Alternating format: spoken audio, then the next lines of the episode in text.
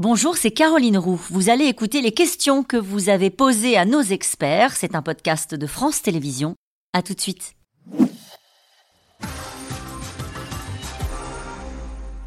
Une question d'Olivier dans l'Aisne. À quoi sert-il de manifester contre une loi adoptée et validée par le Conseil constitutionnel? Ah, nous en avons parlé. C'est effectivement quelque chose de totalement inédit, je crois. C'est-à-dire qu'alors que la loi est votée, existe, enfin votée, adoptée, existe, promulguée, on continue et les gens continuent de dire retrait, retrait, retrait. Euh, ce qui signifie que l'idée qu'on peut voter des lois et on ne les applique pas, ça, peut fonctionner. Ce qui renvoie à l'idée que maintenant les décisions prises par les politiques ne sont plus légitimes. Mm. C'est ça qui est en cause dans cette affaire et qui va du coup très loin. Parce que si euh, un exécutif, un pouvoir fait voter des textes et que derrière on dit ça n'a aucune importance, euh, c'est comme s'il n'y avait rien, euh, on ne peut plus fonctionner. C'est-à-dire que la démocratie suppose. C'est-à-dire que s'il reculait Emmanuel Macron, s'il finissait par retirer ce texte-là, il ne peut plus rien faire. Euh, il a les pieds, les, pieds et les poings liés.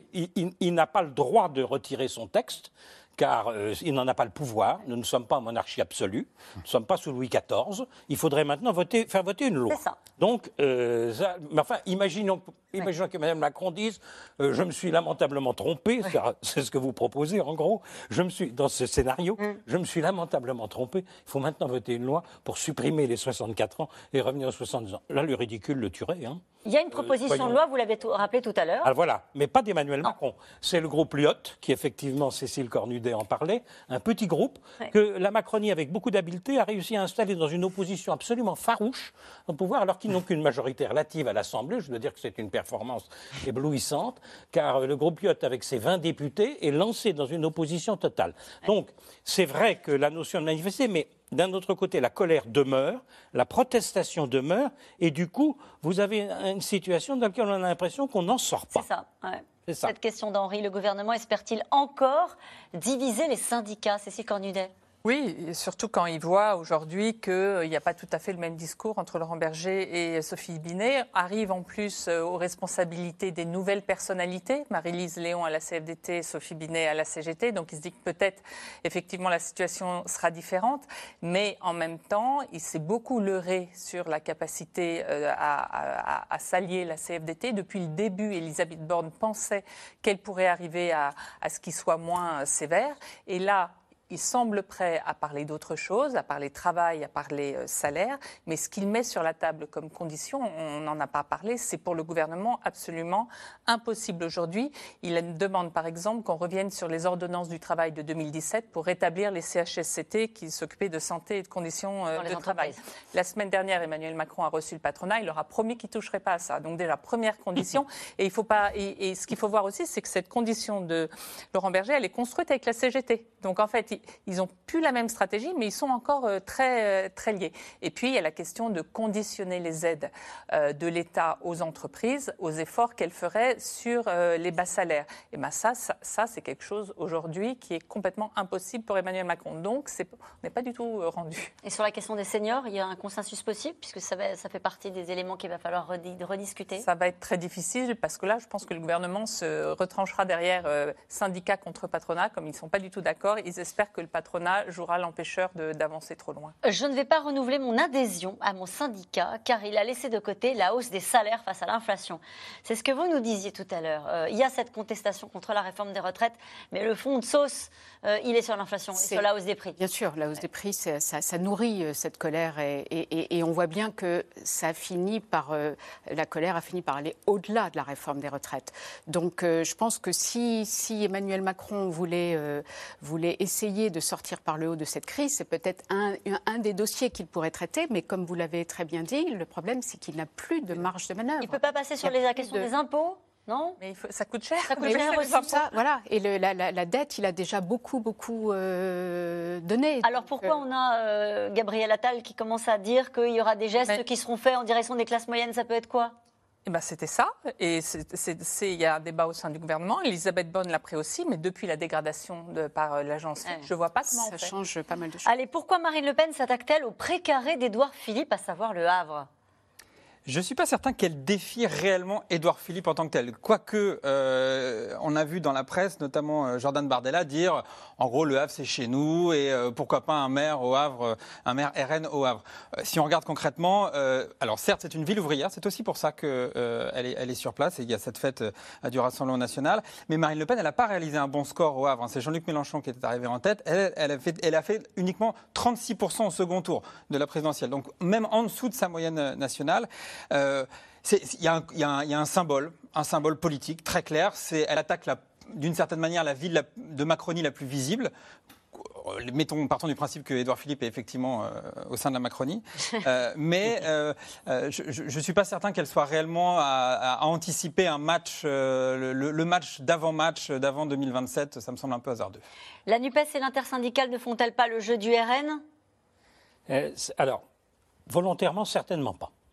La question maintenant, c'est est-ce qu'indirectement ce n'est pas le cas? C'est-à-dire que cette colère qui est portée sans déboucher, et c'est ça le problème, quand une colère est portée et entretenue, comme elle est entretenue par l'intersyndicale et la NUPES, finalement on entend des discours. Alors euh, Laurent Berger, on le rappelait, a dit attention, Marine Le Pen, etc.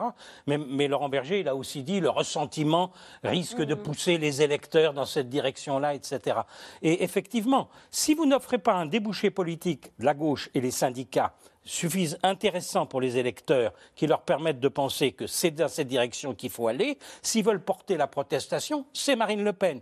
Et si la colère continue, on pourra dire si en 2027, si Marine Le Pen est élue, on pourra chercher tous les parrains de son élection. Macron avec la brutalité de sa réforme, les républicains avec leur incohérence et leur disparition au Parlement, et la gauche avec également un certain maximalisme dans la lutte sociale qui fait qu'il y a plus de débouchés. Et on entend dans plein de reportages que vous passez parfois, consistant des électeurs disent mais ça va se payer en 2027. Hein. Mm. Si, si j'ai un candidat qui ne me plaît pas, et, par, Édouard Philippe, on n'en a pas dit un mot sur Édouard Philippe, c'est quand même l'homme des 67 ans pour la réforme. Et c'est comme ça que le RN le, présente d'ailleurs. Et ben voilà, c'est pour ça qu'elle est aussi au Havre, pour rappeler qu'Édouard Philippe était pour les 67 ans. À mon sens, d'ailleurs, il n'est plus vraiment pour les 67 ans, il a un petit peu évolué. Mais enfin, faites confiance là à Marine Le Pen pour le marteler longtemps qui représentera, euh, on pourra lui rappeler aussi qu'elle était pour la retraite à 60 ans, même si elle a fait un petit virage sur l'aile hein, pour adapter son projet euh, économique. Euh, qui représentera le parti d'Emmanuel Macron à la présidentielle de 2027 Bien ah, C'est un peu tôt, du coup. pourquoi, en pleine crise politique, nos ministres publient-ils des romans et s'affichent-ils dans Playboy? N'ont-ils pas mieux à faire? Alors là, c'est évidemment une allusion au, livre de Bruno Le Maire, qui a été beaucoup commenté, notamment pour, certains passages. C'est pour oublier les casserolades, à mon avis. C'est le cinquième livre que euh, Bruno Le Maire publie depuis qu'il est ministre. Ça a toujours extrêmement énervé Emmanuel Macron, qui d'ailleurs avait lui-même des ambitions littéraires dans sa jeunesse. Donc je pense d'avoir un, auteur, Gallimard, qui vend et qui gagne de l'argent sur ses livres, c'est très agaçant. Peut-être que c'est une réponse à la question d'avant sur euh, qui succédera à La polémique autour du contenu de certains passages de son livre les a agacés ou est-ce qu'après Playboy... Je sais pas. Vous avez vu que Nicolas Mathieu, sur Instagram, a réécrit à sa façon le passage érotique euh, du, livre de Bruno Le Maire. Et c'est assez amusant. Allez, une dernière question de Michel en et Moselle. Si cette réforme des retraites avait été votée par les députés, en serions-nous là aujourd'hui? Ben non, peut-être pas voter, c'est-à-dire s'il y avait un vrai vote et pas un 43 aurait, aurait réellement compris ce projet qui, à la base, n'a pas été bien expliqué. Honnêtement, c'est pas dit. Ils peuvent interdire les casseroles et les sifflets, mais ils ne peuvent pas interdire la colère et le sentiment d'injustice. C'est joli. Ce sera euh, le mot de la fin. Merci à vous tous. C'est la fin de cette émission qui sera rediffusée euh, ce soir à 23h50. Euh, on se retrouve demain dès 17h30 en direct pour un nouveau C'est dans l'air. Tout de suite, c'est à vous. Belle soirée.